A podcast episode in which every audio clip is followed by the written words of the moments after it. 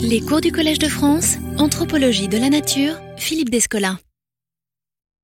Alors après avoir euh, apporté au cours des euh, premières leçons quelques précisions concernant la figuration en général, je voudrais commencer euh, aujourd'hui et pour plusieurs séances une analyse des caractéristiques, disons, figuratives de l'ontologie totémique. Je rappellerai d'abord ce que j'entends par totémisme, que j'ai déjà euh, défini euh, à la fois dans des ouvrages, euh, un ouvrage antérieur, mais aussi dans des leçons ici. L'identification totémique, elle est fondée sur le partage au sein d'une classe d'existants regroupant des humains et diverses sortes de non-humains, d'un ensemble précisément défini de propriétés physiques et morales que l'entité éponyme euh, est réputé, incarné de façon exemplaire.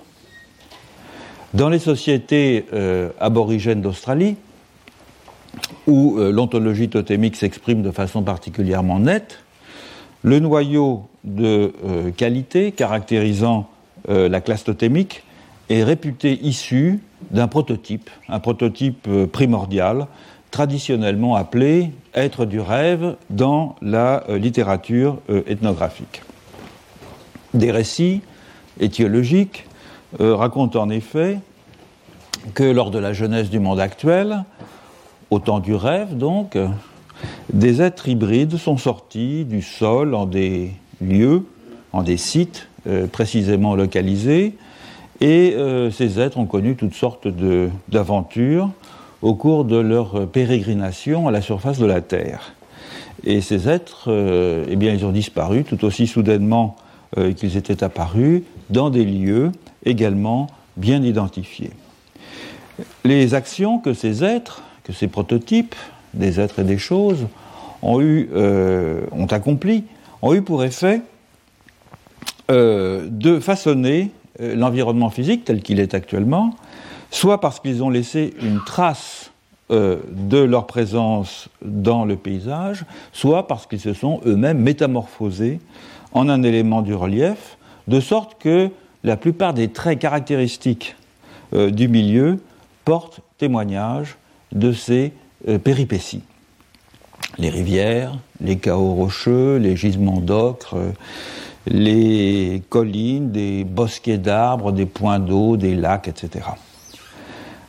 Avant de disparaître dans les entrailles de la Terre, ces êtres prodigieux ont aussi laissé des dépôts de semences d'individuation qu'on appelle habituellement des âmes-enfants dans la littérature euh, ethnographique sur l'Australie, euh, semences d'individuation qui s'incorporent depuis lors dans euh, tous les humains et dans tous les non-humains composant la classe totémique issue d'un être du rêve en particulier et qui porte le nom de cet être du rêve.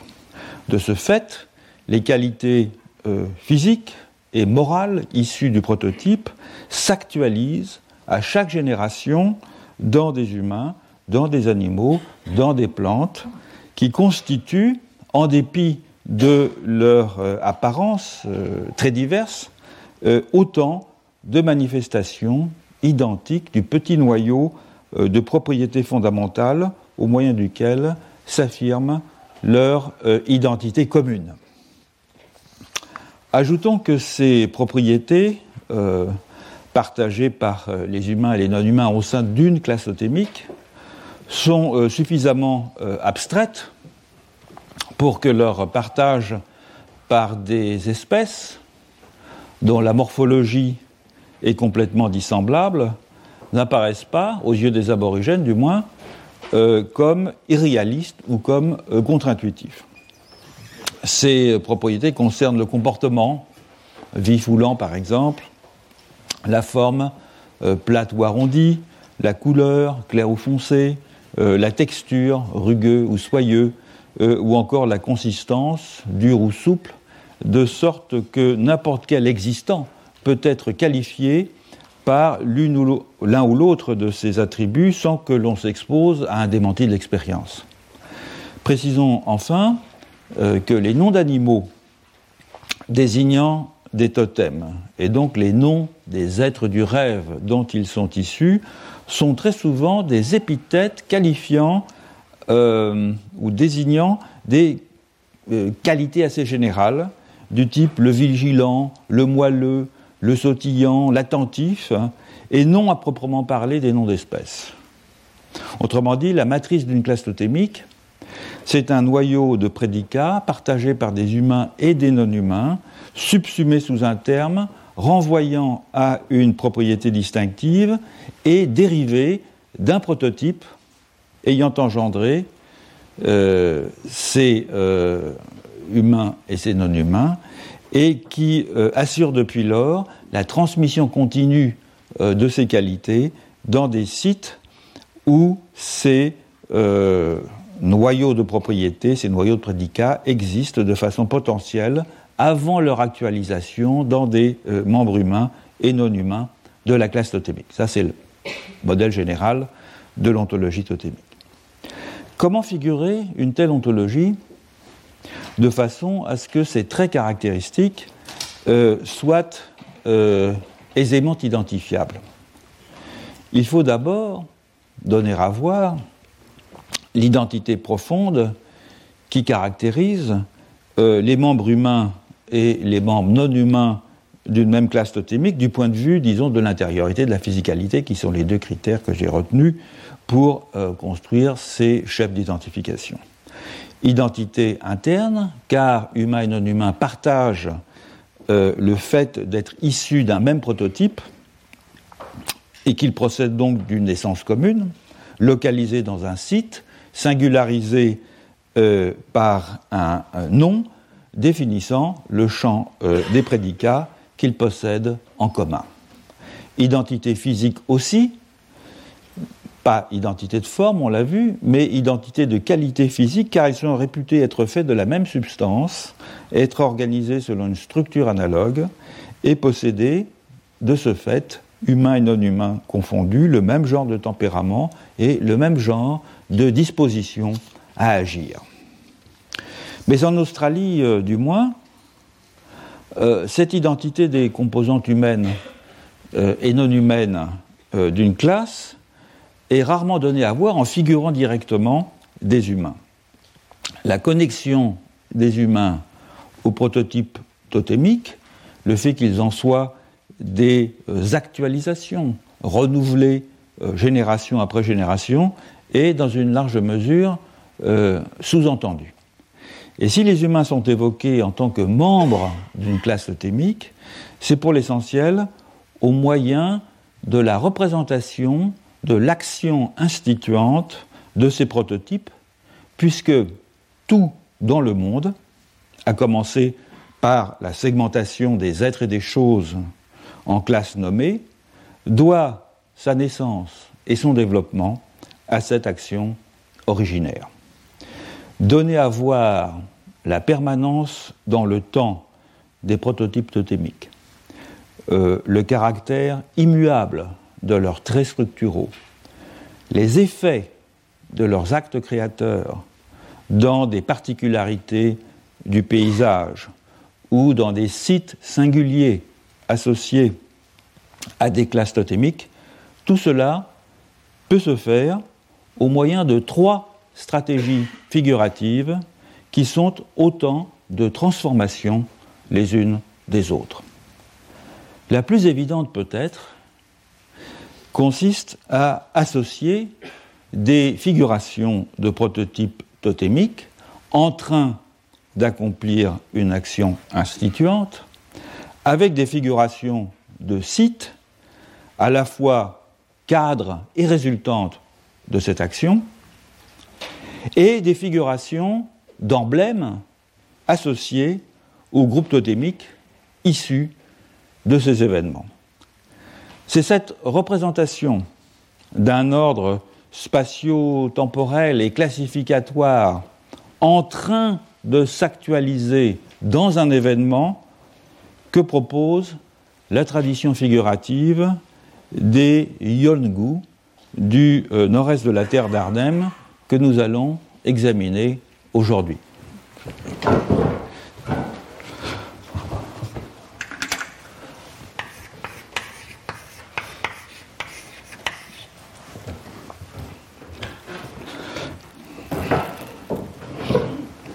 À partir de cette euh, figuration de l'ordre euh, ontologique en cours d'avènement, deux transformations sont possibles. Soit figurer l'ordre totémique au moyen de l'image de ceux qui l'ont engendré, mais en omettant le résultat de leurs actions, soit au contraire, ne figurer que ce résultat en omettant ceux qui en sont la cause. La première formule correspond aux euh, peintures dites en rayon X des peuples de la partie nord-occidentale de la terre d'Arnhem, c'est-à-dire les Yongu sont à l'est, euh, ceux auxquels je fais référence sont à l'ouest, et notamment les Kunwishku,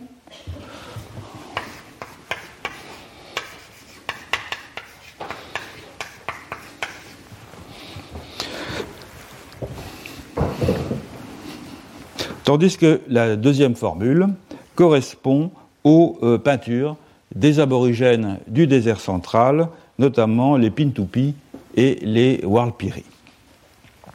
Ces deux formules, que nous examinerons au cours des euh, leçons prochaines, correspondent ainsi à deux types de simplifications logiques visant à condenser l'événement donnant naissance à l'ordre totémique. Au lieu de le figurer comme dans le cas Yongu, et avec lui toutes les particularités qu'il engendre, l'on figure l'agent de la génération indépendamment de tout contexte pour bien montrer que l'ordre s'est déployé à partir de son corps dont les subdivisions internes sont clairement représentées. C'est le cas évidemment des peintures dites rayon X. Soit l'on figure les traces de l'agent ordonnateur, et donc le monde qu'il a fait advenir, sans représenter cet agent lui-même, pour bien montrer le vigoureux dynamisme de cet ordre qui se perpétue, identique à lui-même, en l'absence de ceux qui l'ont institué, qui l'ont mis en branle, pourrait-on dire. Dans tous les cas, il faut souligner avec force que les images des aborigènes australiens sont toutes et partout liées aux êtres du rêve, et donc à la source euh, de l'ordre totémique, et aux euh, actions dans lesquelles ces prototypes se sont euh, engagés afin de donner une identité ontologique différenciée aux subdivisions du monde qu'ils incarnent eux-mêmes pour une large part. C'est ce que nous allons commencer à voir aujourd'hui avec les Yongu, dont le régime euh, figuratif correspond à ce que l'on pourrait appeler une euh, pictographie euh, héraldique. Alors les Yongu sont connus dans la littérature ethnographique aussi sous le nom de Murnjin. C'est un nom qui est assez célèbre chez les amateurs d'un genre très particulier de techniques anthropologiques qui est euh, l'analyse des systèmes de parenté. Ceux d'entre vous qui ont lu les structures élémentaires de la parenté se souviennent que Lévi-Strauss y consacre euh, de nombreuses pages où il montre que le système Murgin est une transformation du système Carriera, du système Aranda. Je ne vais pas rentrer dans les détails, je vous demande simplement de garder ça en mémoire, dans la mesure où cette particularité euh, du système Murgin que Lévi-Strauss met en évidence dans les structures élémentaires de la parenté de constituer la forme logiquement la plus complexe, mais en même temps celle d'où peut-être logiquement dérivées les formes Carriera et Aranda, possèdent à mon sens les mêmes caractéristiques en matière de figuration. Vis-à-vis non pas des Carriera et des Aranda, mais vis-à-vis des deux autres formes euh, de figuration totémique que j'ai évoquées, celle des Kumwishku et celle euh, du désert central. Donc vous avez ici la terre d'Arnhem, les Yongu sont euh, situés donc dans la partie euh, est, ici, euh, tandis que les Kumwishku, dont je parlerai dans une prochaine séance, sont situés ici, à l'ouest, la terre d'Arnhem étant, vous voyez, cette espèce de, de, péninsule, de semi-péninsule, tout à fait au nord de l'Australie.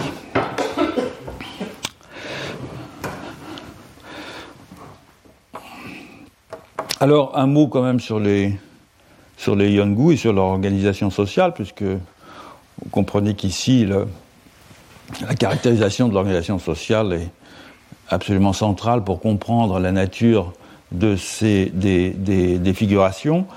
Euh, les, les Yongu forment un ensemble linguistique euh, qui est donc localisé dans le nord-est de la terre d'Arnhem et dont les locuteurs se réfèrent volontiers à eux-mêmes par des termes plus spécifiques qui renvoient à des noms de clans, par exemple, ou à un dialecte. Et de fait, le terme Yolngu euh, renvoie à un groupe de clans qui s'intermarient et dont les membres parlent euh, des dialectes d'un ensemble de langues étroitement apparentées. En ce sens, les clans du pays Yolngu font partie d'un système social euh, et religieux tout à fait euh, sui generis et qui se distingue des autres ensembles euh, de la terre d'Arnhem. avant de se regrouper pour l'essentiel dans trois agglomérations, qui sont, je crois, ici Irkala, ici sur Echo Island, et la troisième, je ne la vois pas, enfin peu importe, euh, les, les, Yolngu vivaient dispersés euh, euh, en bandes de 30 ou 40 individus sur tout le territoire. la concentration dans des, dans des sites d'habitat autour des missions s'est opérée à partir des années 40, mais depuis les années 70, de nombreux individus sont revenus vivre en petits groupes euh, dans ce qu'on appelle euh, en Australie des outstations, qui sont des, campements, mais en, dur quand même, euh, qui ressemblent sur leur territoire clanique patrilinéaire et qui ressemblent d'une certaine façon assez aux campements d'avant l'époque de la concentration. Une chose très importante, les Yungu sont divisés en deux moitiés patrilinéaires exogames. Les Dua, et, ou peut-être même le terme n'est pas. Le pluriel n'est pas euh, approprié, puisque en fait ces termes désignent une bipartition du monde autant qu'une bipartition des gens. Donc Douwa et Yirija.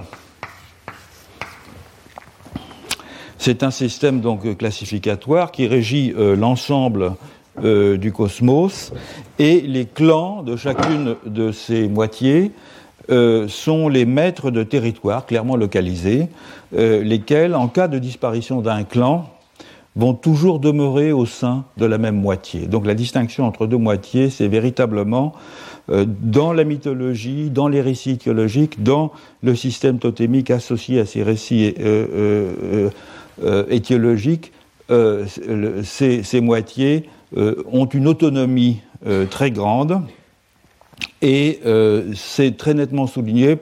Morphy, par exemple, qui est l'un des ethnographes auxquels je me réfère, qui a le plus écrit sur la figuration chez les Yongu, écrit Rien dans l'univers n'est extérieur à l'une ou l'autre de ces catégories.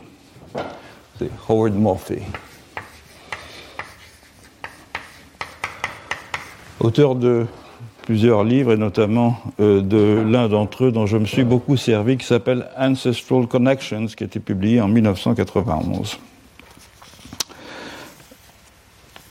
En particulier, euh, chaque être du rêve est mis en scène dans la mythologie de l'une des moitiés seulement.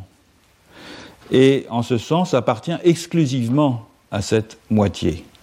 Donc l'activité transformatrice des êtres du rêve et les effets ontologiques des activités d'un être du rêve s'est déroulé dans le territoire d'une moitié et leurs traces s'y cantonnent en général. Par exemple, lorsque dans un récit étiologique, un être du rêve traverse un territoire d'une autre d'une moitié traverse le territoire d'une autre moitié, il passe sous terre de façon à ne pas laisser de traces dans la partie de l'autre moitié. On a donc cette bipartition qui est très, euh, euh, très importante. Euh, chaque clan patrilinéaire est le propriétaire collectif des objets rituels et des savoirs rituels que l'on désigne sous le nom général de Mardaïn. C'est une sorte de patrimoine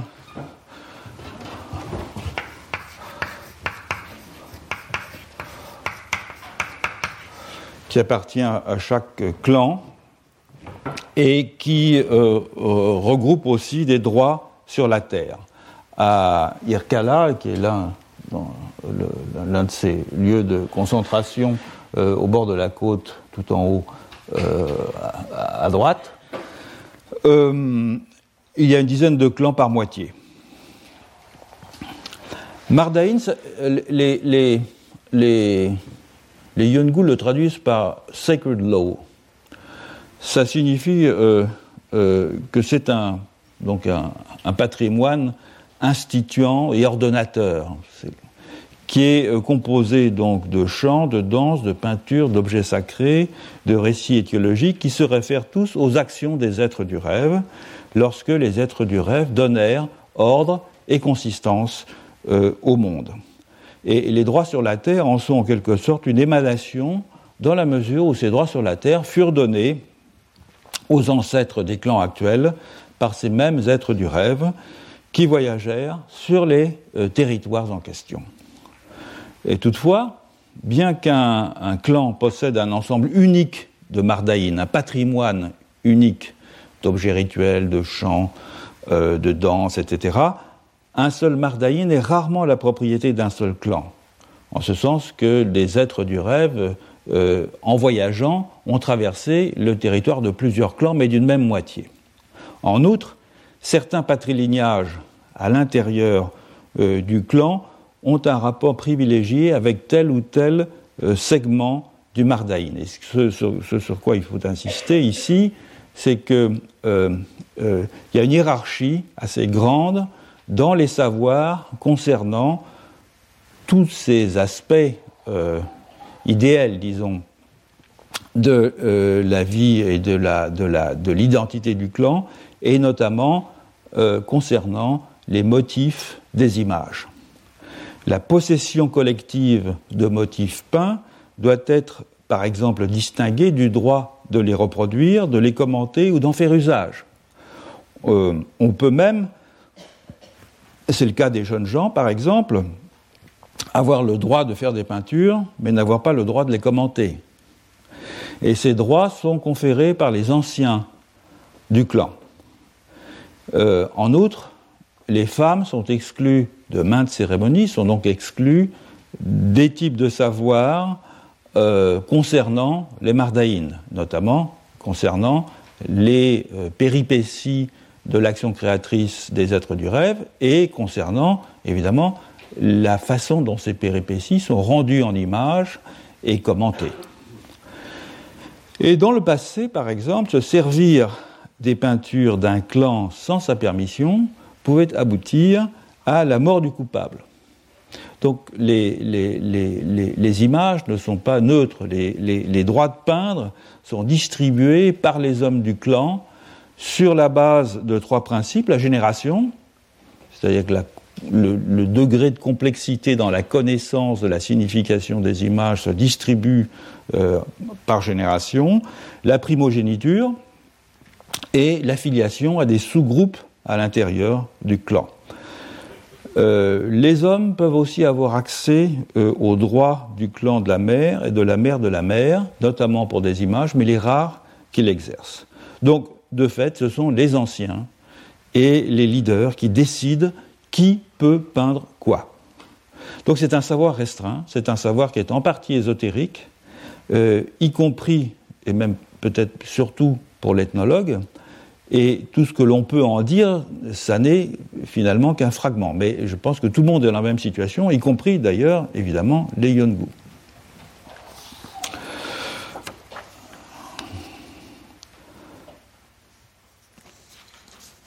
Les images euh, Yongu en général sont appelées des Mardaïn Minichi. Mardaïn, donc ça fait référence à ce patrimoine euh, sacré, si vous voulez, de chaque clan, euh, mi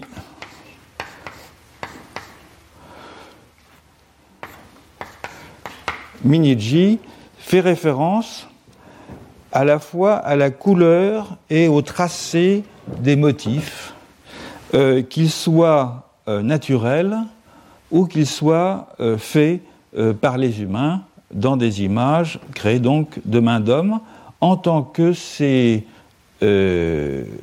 motifs relèvent d'une action intentionnelle.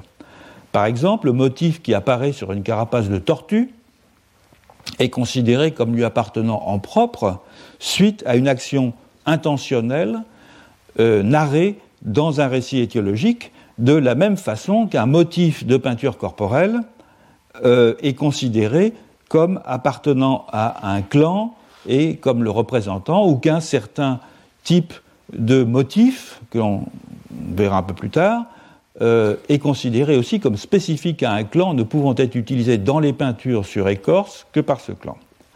La plupart des motifs existants dans le monde sont ainsi le résultat d'un événement survenu à un être du rêve, un moment ou à un autre de ses pérégrinations terrestres, et c'est pourquoi, comme l'écrit euh, Howard Murphy, je le cite, la distinction entre des motifs naturels et des motifs culturels n'a guère de pertinence.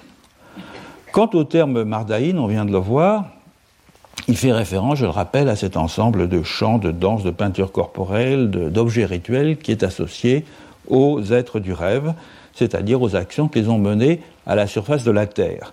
De sorte que l'expression Mardaïn euh, Minichi dénote les motifs des êtres du rêve, les motifs qu'ils ont créés ou qu'ils ont institués par leurs actions, en tant qu'ils évoquent les actes instituant des êtres du rêve, mais aussi en tant qu'ils expriment l'essence de ces êtres et, qui permettent, euh, en les exécutant, ces motifs, de se relier à eux, de se relier aux êtres du rêve. Ils sont parmi les principales manifestations de ces êtres du rêve qui peuvent être produites par les humains. C'est-à-dire qu'on peut manipuler ces, motifs, on peut les reproduire, et à travers eux, on peut rendre présents les, êtres du rêve dans des supports euh, très divers, dans des dessins sur le sable, dans des motifs de jeux de ficelle, euh, dans des peintures corporelles, dans des sculptures, dans des peintures sur écorce, etc. Donc il y a au moins euh, trois sens dans lesquels on peut dire que les images Yongu sont des motifs des êtres du rêve. D'abord, ils sont apparus sur le corps de l'être du rêve qu'ils représentent et ils ont été désignés par lui comme faisant partie euh, du patrimoine iconologique du groupe avec lequel ils sont associés, donc du patriclan avec lequel ils sont associés. Ensuite, ils sont l'expression iconique des événements qui ont engendré les motifs et dont ceux-ci sont la trace. Enfin, ils contiennent euh, le pouvoir des êtres du rêve et peuvent à ce titre recevoir un usage rituel. On peut donc dire que les motifs spécifiques, appropriés par chaque clan, liés à des êtres du rêve particuliers, sont des sortes d'attributs délégués des êtres du rêve dont ils incorporent de façon visible, de façon tangible, les propriétés et donc les propriétés spécifiques au groupe totémique qui en détient l'usage.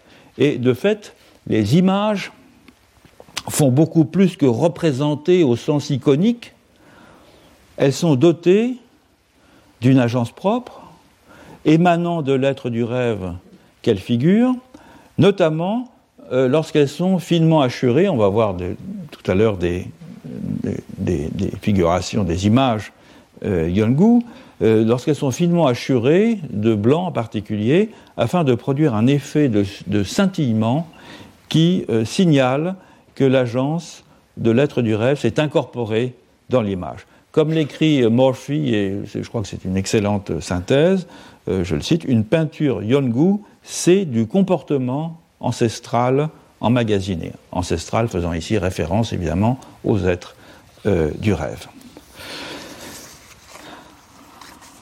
Alors, il faut souligner que l'art euh, Yongu n'a de sens que dans un contexte cérémoniel. C'est un peu paradoxal puisque c'est à partir des années 60 et 70 surtout, ce sont des euh, peintures qui ont connu une assez grande diffusion, peintures sur écorce, notamment dans le marché international de l'art, et sans dire, euh, je ne voudrais pas rentrer dans le. Il y aurait matière à faire plusieurs leçons sur cette question, mais je ne sais pas l'objet principal qui m'intéresse aujourd'hui, euh, sans dire que les images produites pour le marché international sont complètement différentes des images à utilisation interne. Il y a néanmoins certains traits qui euh, caractérisent cette différence, notamment le fait que les gens qui les regardent n'ont pas véritablement conscience, selon les Yongu, de la signification des images. Or, ce qui compte, c'est le savoir qui est incorporé dans les images. Or, on trouve maintenant une situation un peu embarrassante dans laquelle les connaisseurs, achetant ces euh, tableaux, ces peintures sur écorce, demandent à avoir des informations pour mieux apprécier les images et donc demandent à euh, dévoiler les significations qui sont attachées à ces tableaux et qui font tout leur, leur, leur, pouvoir. Donc on, est, on, est entré, euh, suite à cela, un peu dans une situation de crise qui rend beaucoup moins facile la dissociation entre un, un, savoir ésotérique euh, lié euh, à la transmission de certains pouvoirs dans le patriclan d'un côté, par les images bien sûr, et de l'autre, un marché international euh, euh, de, de, l'art aborigène. Alors donc l'art Yongu n'a de sens que dans un contexte cérémoniel.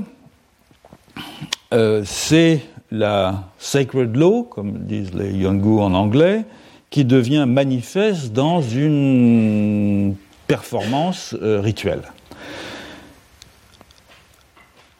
Ce qu'il faut souligner, c'est que si les, les, le patrimoine mardaïn, c'est-à-dire les peintures, les chants, les danses rituelles, constituent euh, euh, un, ensemble de, euh, de, qualités et de moyens d'action sur le monde qui est tout à fait spécifique au, au, patriclan, la signification de ce patrimoine est aussi indépendante de leur usage dans une cérémonie particulière. Ce sont des paquets de, de, de, sacred law, si l'on peut dire, qui sont associés à des sites nommés euh, dans le territoire d'un clan, de sorte que les euh, composantes du paquet racontent l'histoire de la création de ce site, chaque mature en détaillant un aspect, mais bien que chaque paquet existe indépendamment, comme fondation de l'existence d'un clan, il doit être euh, euh performed, on dirait en anglais, hein, il doit être exécuté dans un rituel pour être connu, pour être transmis, pour être enseigné. Donc à chaque occasion rituelle, c'est une petite partie seulement du paquet qui est actualisée. Et pour connaître la totalité du paquet, j'y reviendrai longuement à la fin de la leçon, il faut être présent à un grand nombre de cérémonies. Et pour connaître la totalité de tous les paquets, eh c'est impossible. Donc les peintures sont plus que des représentations des êtres du rêve. Les motifs eux-mêmes contiennent le pouvoir euh, de cet être. Et ce pouvoir, euh, il peut être dangereux, c'est pourquoi l'apprentissage ne peut se faire que de façon euh, très progressive.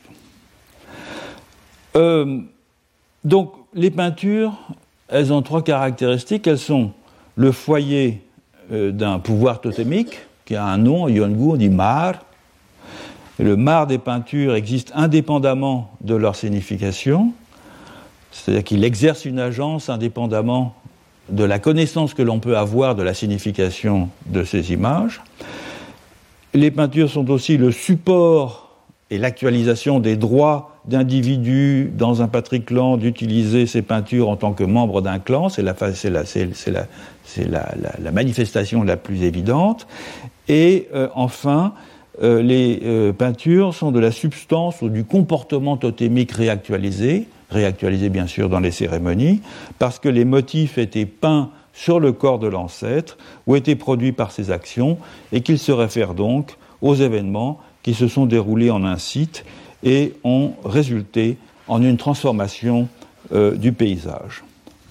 Avant de, rentrer dans le détail de l'analyse de, quelques peintures, euh, je voudrais euh, dire euh, un mot sur les caractéristiques des, figurations. Il y, a, deux types de figurations pour l'essentiel, des figurations, des représentations figuratives et des représentations géométriques. Les représentations figuratives, ce sont des figurations iconiques et reconnaissables d'objets qui sont présents dans l'environnement.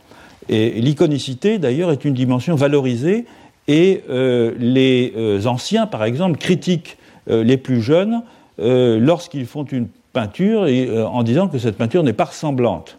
Ceci dit, il y a un certain degré de stéréotypie euh, dans la figuration, notamment des animaux, qui aident à les reconnaître. Par exemple, l'opossum est toujours figuré avec la queue enroulée. C'est assez normal, puisque l'opossum a presque toujours la queue enroulée, mais c'est un, signe distinctif. Donc si on fait un opossum avec une queue qui n'est pas enroulée, ça veut dire que ça ne sera pas ressemblant. Mais évidemment, ce n'est pas ressemblant parce que ça ne correspond pas à un canon. Euh, le crocodile est toujours représenté avec des lignes transverses euh, sur le dos, par contraste avec le goanna qui n'a qu'une euh, division longitudinale. Le système de représentation géométrique, ce sont donc des formes géométriques simples. il ne s'agit pas de figuration décorative, il s'agit d'une simplification iconique. C'est quelque chose qu'on va retrouver aussi dans le désert central. C'est un cercle, par exemple, qui peut représenter soit un trou d'eau, soit un campement, soit des œufs, soit des trous laissés par des vers, soit des noix, soit un feu de camp, etc. Et c'est euh, donc des, euh, des signes euh, polysémiques qui exigent une clé pour être interprétés, et celle-ci, la plupart du temps très contextuelle, donc limitée à un cercle restreint d'interprétants. dernière classe de, de signes géométriques, ce sont les motifs du clan. Chaque clan a des motifs qui sont liés euh, à euh, des événements ayant, euh, qui se réfèrent à l'être du rêve ou à l'un des êtres du rêve auquel le clan est associé. C'est une sorte de blason qui caractérise les rapports entre les gens, leur territoire, le temps du rêve, etc., qui donc est utilisé aussi pour marquer de façon très nette euh, l'origine clanique d'une peinture. Euh, les blasons ont été créés par les êtres du rêve, ils ont été donnés aux ancêtres des clans actuels, et ils sont devenus donc des mardaïnes, faisant partie du patrimoine euh, propre au groupe, même lorsque des clans ont disparu et que d'autres se sont appropriés leur mardaïne. je ne vais pas rentrer dans le détail euh, des euh, emblèmes claniques, je vais tout de suite passer à, euh, l'iconographie d'un événement particulier pour vous montrer les principes sur lesquels elle est fondée. Les, les, éléments iconiques des peintures Yongu peuvent se rapporter soit des événements mythologiques, soit des événements racontés dans des récits étiologiques concernant le temps du rêve, soit des éléments topographiques, et la plupart du temps, les deux sont mêlés. C'est le cas de cette euh, peinture. Euh, l'événement du temps du rêve qui est dépeint ici se réfère, au voyage de euh, Gouac. C'est une espèce de coucou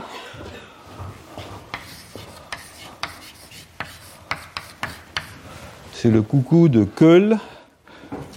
J'en ai, voilà, c'est celui-là. Donc c'est le voyage de, Gouac, de deux coucous, puisqu'ils sont tous doublés dans cette affaire, les êtres du rêve. Et le lieu qui est représenté, c'est euh. C'est un lac d'eau saumâtre entouré de dunes de sable sur la côte euh, du golfe de Carpentari. Je crois qu'il était euh, figuré. Euh, voilà, c'est là. Donc c'est un site tout à fait spécifique. Alors, l'événement mythique, c'est quoi? C'est donc le voyage de ce coucou, de ces deux coucous, Gouac, euh, accompagnés de deux opossums, de deux émeux et de quelques autres êtres du rêve qui entreprirent un voyage depuis un endroit qui s'appelle Burwan Nidi, un site dans le pays du clan Ritarngu, Et euh, chaque nuit, ils campaient et les gouacs s'installaient. Euh, donc les gouacs, c'est quatre, hein, voyez, c'est les deux. C'est les deux oiseaux là. Ils s'installaient euh, en haut d'un anacardier. L'anacardier est là, vous voyez. dont ils mangeaient les fruits.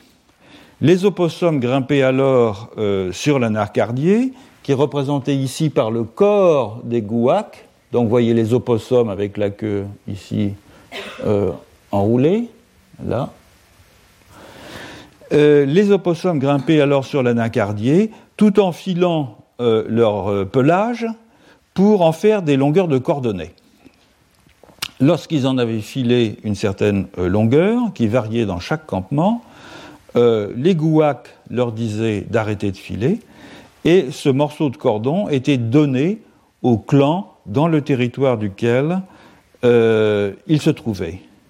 Les émeux voyageaient avec eux, les émeux c'est donc les deux, euh, deux, figures qui sont au centre, euh, perforant le sol avec leurs pattes pour créer des trous d'eau. Donc ça c'est la version publique, c'est le commentaire public qu'on peut faire, connu par tous les adultes du clan euh, Mangalili. Et la section suivante de l'interprétation de la peinture est due à un ancien du clan du nom de Narijin qui a raconté à son fils, l'auteur de la peinture, euh, la, chose suivante. Au cours, donc on rentre déjà dans un niveau plus ésotérique.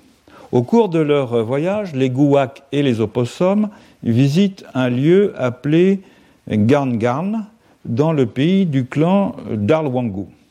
Là, ils parlent à un être du rêve du nom de Barama et lui disent qu'ils cherchent un endroit pour s'établir. Barama leur dit de continuer à marcher vers le sud-est jusqu'à arriver à un pays près de la mer où le sable blanc est brûlant, dit-il, et où la mer est riche en aliments. En arrivant à ce lieu, appelé Jarakpi, ils trouveront un arbre Marawili et ils devront établir leur campement sous cet arbre. C'est donc ce qu'ils firent.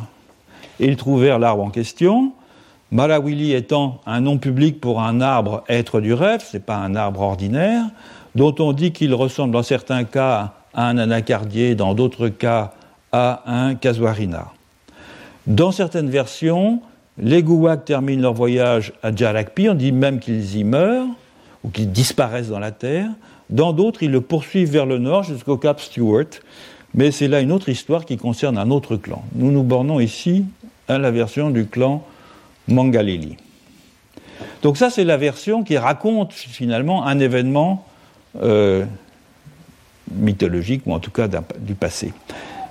Euh, la peinture peut aussi être vue comme un itinéraire ou une carte, une carte retraçant une route, et comme un paysage.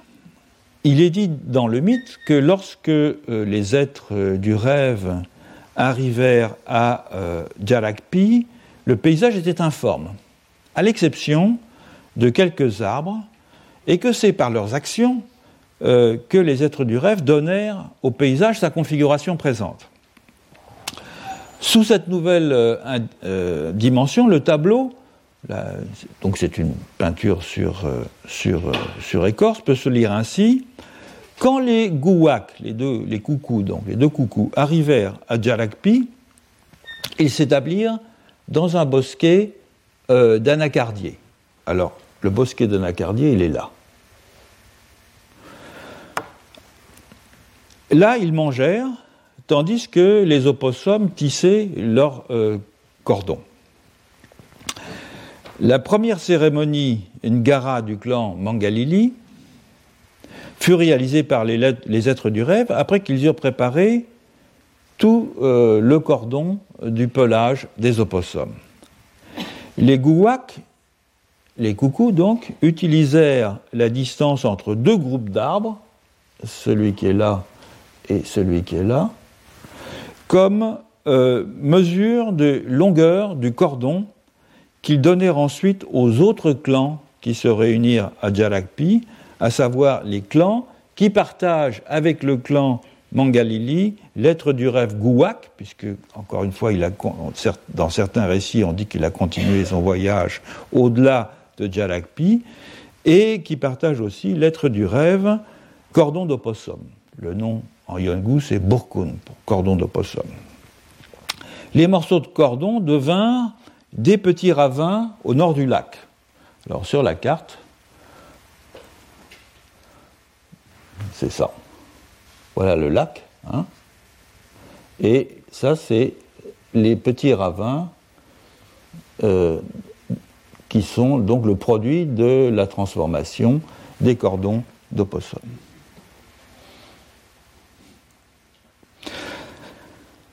Chacun de ces cordons euh, étant associé à un clan.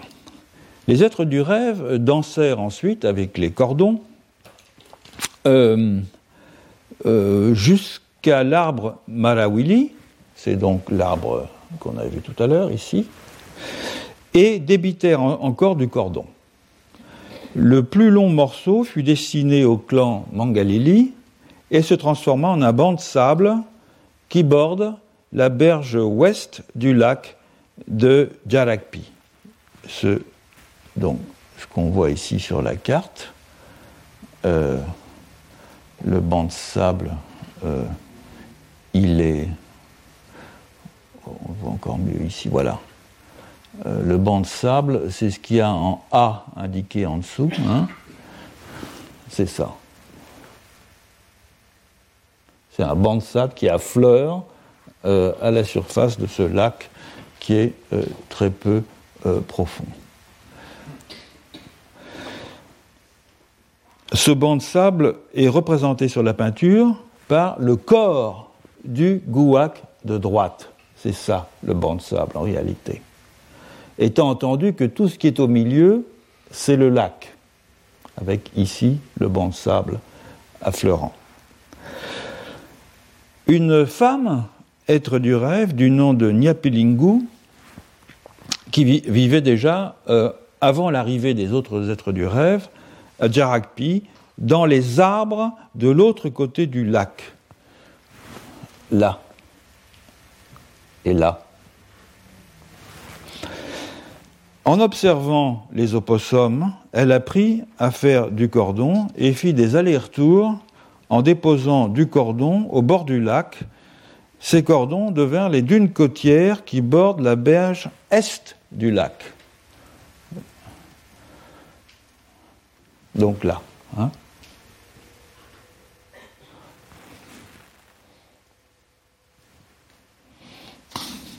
Pendant ce temps, les émeux perforèrent le lit du lac pour trouver de l'eau fraîche, mais ils ne trouvèrent que de l'eau saumâtre. Donc là, ils s'agitent pour essayer de trouver de l'eau fraîche. De rage, ils jetèrent leurs lances dans la mer, et là où les lances tombèrent, des sources d'eau fraîche surgirent que l'on peut observer à marée basse sont là, ces sources.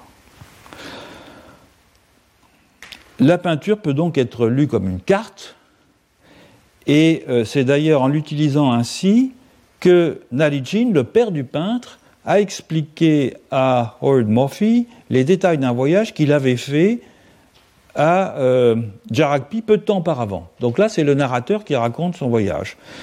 Nous sommes arrivés ici, dit-il, dans la Land Rover. Ici, c'est en. Euh, c'est là. Nous sommes arrivés ici, dans la Land Rover. Et nous avons progressé dans les dunes jusqu'à un groupe d'arbres, ici, où nous avons campé pendant deux nuits. Nous sommes ensuite allés à un autre bouquet d'arbres, ici, où nous avons attendu l'arrivée de Bangara. Bangara, c'est la femme du narrateur. J'ai ensuite été à l'arbre Marawili pour prier. Donc ici, il y a toujours un arbre, enfin toujours un anacardier en l'occurrence.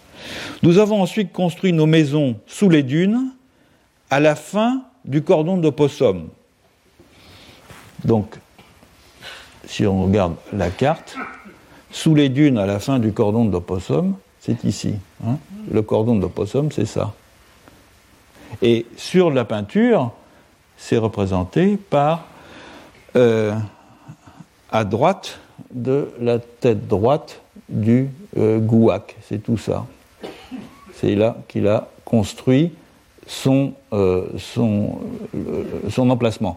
Et évidemment, la, différence d'orientation vient du fait que la carte est orientée au nord, comme toutes les cartes géographiques, alors que la peinture est orientée dans le sens du déplacement. Donc c'est une orientation euh, euh, euh, d'un itinéraire qui vient du, du, nord, alors que la carte, évidemment, fait à la partie supérieure qui fait face vers le nord. Ici, la peinture, il faut considérer que le nord est en bas.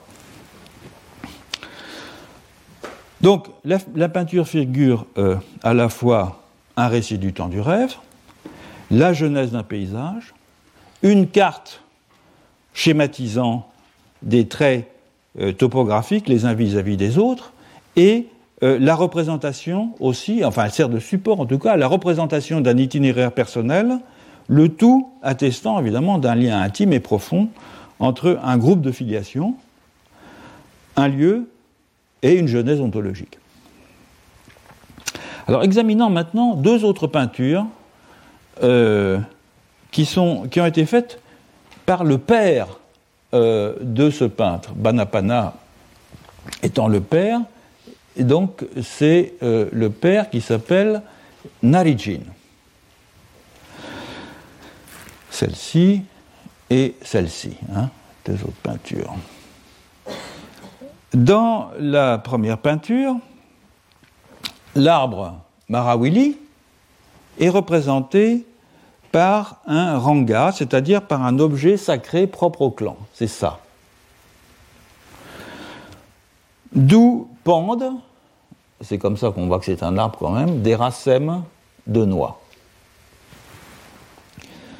Dans la figure euh, suivante, euh, l'arbre est figuré par euh, des lignes horizontales sous le euh, des gouacs. C'est ça l'arbre en fait. on a les têtes des, gouacs, des coucous, et puis là, ça c'est l'arbre. le corps des gouacs dans les deux cas figure le cordon de fourrure d'opossum. Hein. Les affourchements au pied du cordon, ici, euh, représentent les pieds et les ailes des gouacs. Ils représentent aussi les bouts de cordon d'opossum qui ont été distribués aux autres clans et qui sont maintenant visibles comme des petits ravins, comme on l'a vu tout à l'heure sur la carte, à l'ouest euh, du lac. Le ranga arbre de la figure 10-5 euh, représente le lac. Donc c'est ça. Qui est euh, figuré dans la peinture de Banapana, celle qu'on avait vue auparavant, euh, comme euh, toute la partie centrale où figurent les émeux. Le motif de clan en dans la peinture euh, des, deux gouacs, euh, il, est, euh, il signifie. Alors, la peinture de. le motif de clan ici, il faut que je le retrouve. Non, c'est. Ah oui, c'est ça. C'est ça.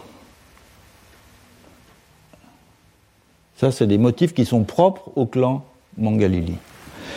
Euh, les, motifs de clan signifient l'eau du lac, euh, le hachurage blanc signifiant l'eau euh, fraîche, et le hachurage rouge, ici, malheureusement on n'a pas la couleur, le lit à sec.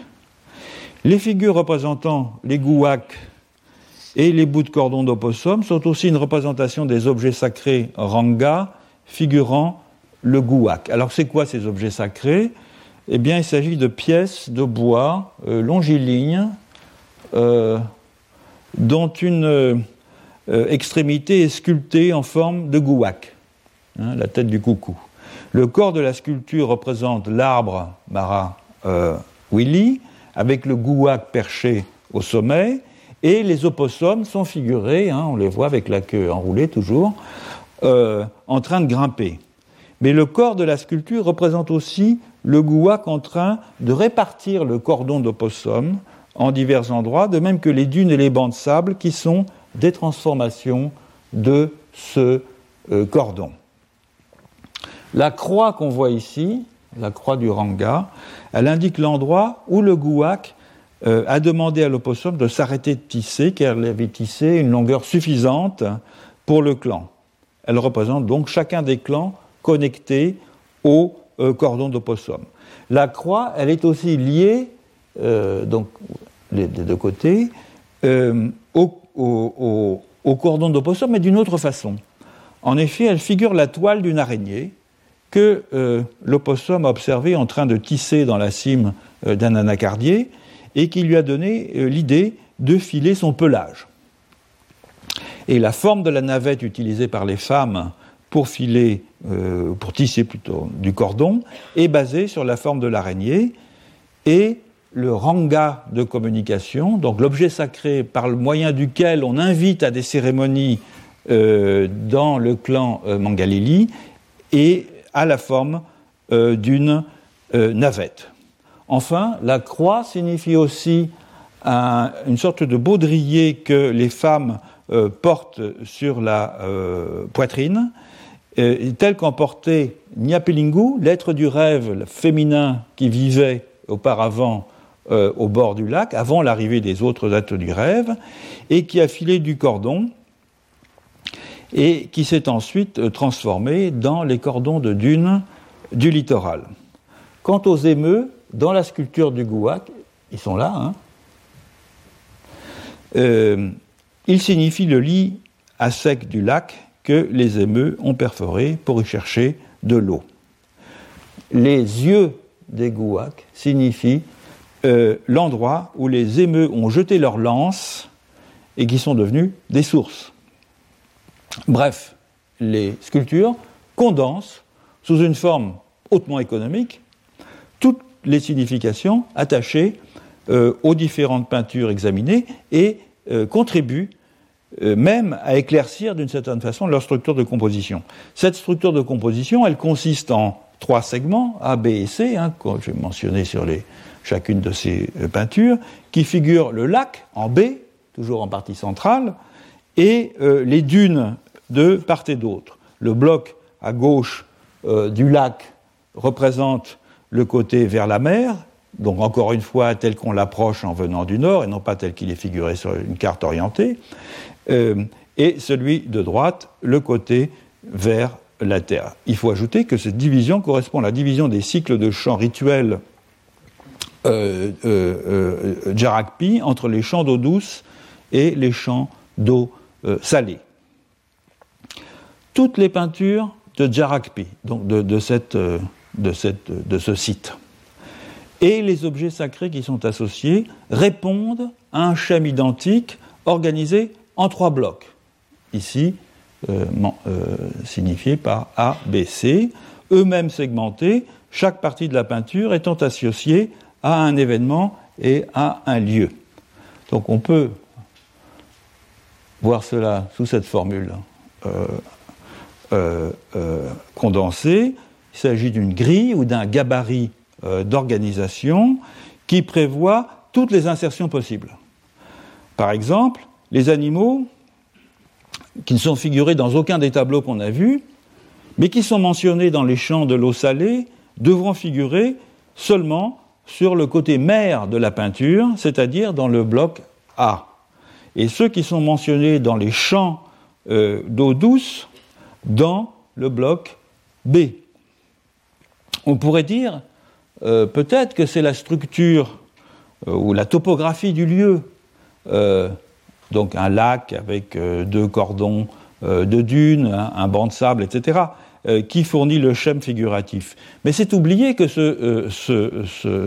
cette topographie est aussi, pour les Yongu, le produit d'événements que le schème organise et d'ailleurs, ce schème respecte les orientations générales, mais ne vise aucunement à l'exactitude euh, topographique ou cartographique.